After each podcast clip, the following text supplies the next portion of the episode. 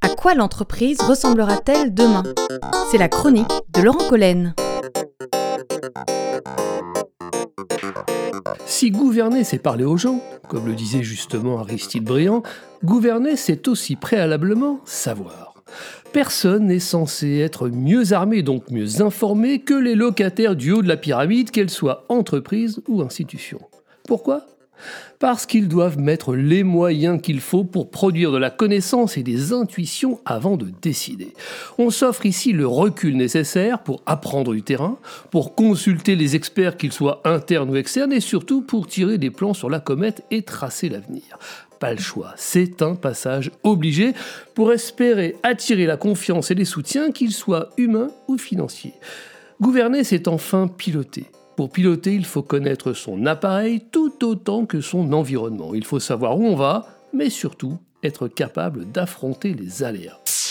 Savoir, c'est disposer de connaissances, et les connaissances sont façonnées à force de travail à partir d'informations de toutes sortes.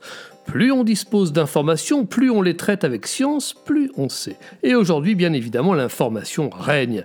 Nous baignerions même dans la data, dit-on. Nos relations étant largement numérisées, tous nos actes sont repérés, tracés, mémorisés quelque part. On sait tout sur nous, sur la consommation, sur la navigation Internet, sur les déplacements, sur les préférences de chacun, sur la santé, sur les accidents, sur les opinions, si on y regarde bien.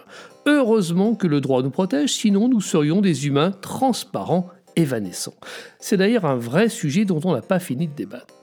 En plus de l'information sans limite, il y a de nouvelles capacités de stockage de données, elles aussi sans limite. C'est pour ces raisons que l'on parle de big data. L'information est donc bien le nouveau pétrole de notre siècle, plus rien ne sera jamais comme avant.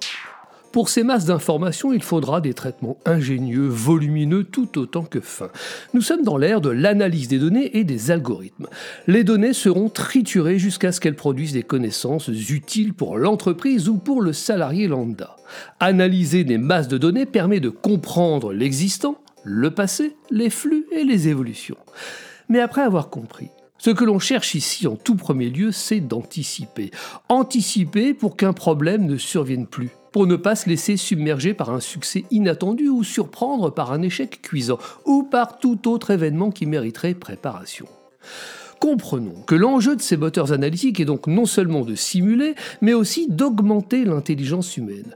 Une intelligence devenue surpuissante, sans équivalence avec l'humain de départ, tellement elle le dépasse.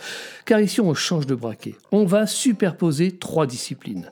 La logique mathématique de l'intelligence artificielle, l'informatique surpuissante pour stocker et calculer sans limite, et enfin la neurobiologie computationnelle. Entendez, pour faire simple, la volonté de faire un entre la manière dont le cerveau fonctionne et la manière dont l'ordinateur fonctionne.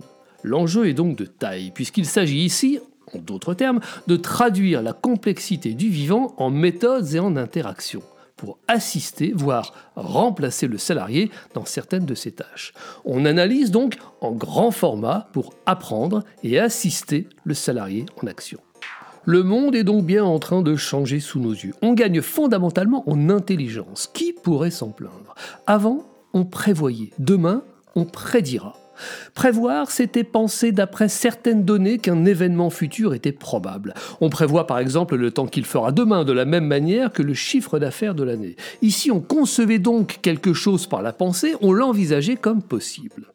Prédire, c'est annoncer par avance ce qui va arriver. On ne pense pas, on sait. Ce qui change, c'est juste la certitude, rien d'autre que la certitude. On pense que cela va arriver versus on sait que cela va arriver. C'est la différence.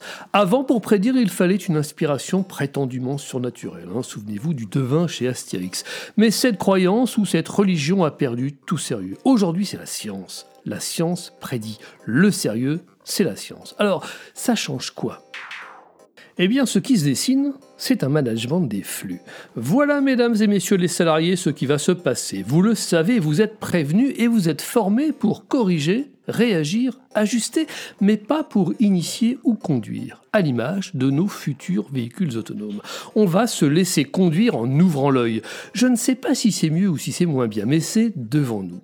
Fort d'analyse tous azimuts, les ressources de l'entreprise vont donc prédire ce qui va se passer. Et il restera au manager de s'assurer que tout tout va se passer comme prévu en orchestrant les corrections. En marketing et en vente, les réactions des clients seront devinées et les achats prédits pour guider les actes marketing et commerciaux dans les bonnes directions.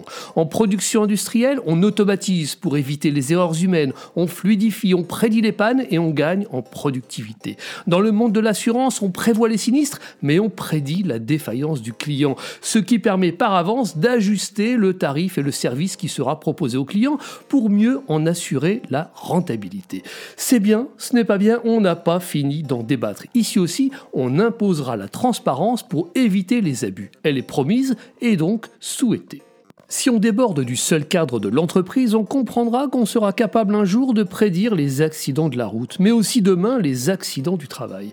Dans un autre domaine, en traquant les anomalies sur le net, les suites algorithmiques permettront aussi de prédire les comportements déviants en cybercriminalité. Dans les salles d'opération, en mixant des données d'électroencéphalogramme en temps réel avec des données historisées de patients, on sera capable de prédire la réaction d'un patient opéré et donc son taux de survie. Si on va plus loin encore, le prédictif se voit tellement magnifié qu'il s'offre même en pâture au grand public. Car si on entre sur le périmètre de l'opinion, on découvre même qu'en industrialisant les paris en ligne, entendez les prédictions en ligne, sur des questions sociétales, on obtient des résultats étonnants.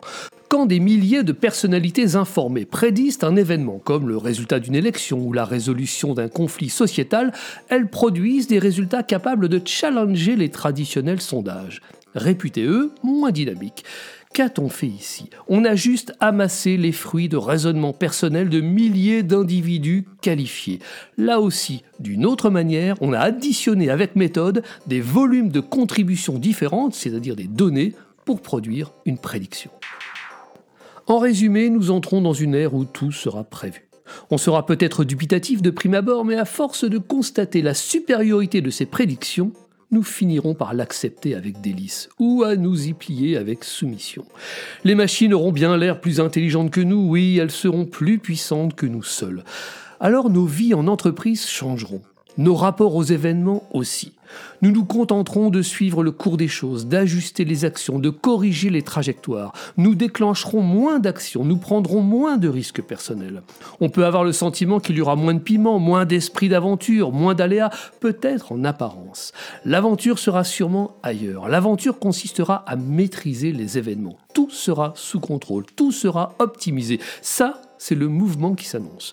Bon, je m'emballe peut-être un peu, hein, car quand on entend les infos du soir, on comprend que nous sommes encore à réagir à l'inconnu, à l'imprévisible, que rien ne paraît sous contrôle. Alors, comprenons simplement que ce mouvement est en marche. Peut-être aurons-nous encore le temps de souffler et le plaisir de le construire ensemble, cet avenir-là.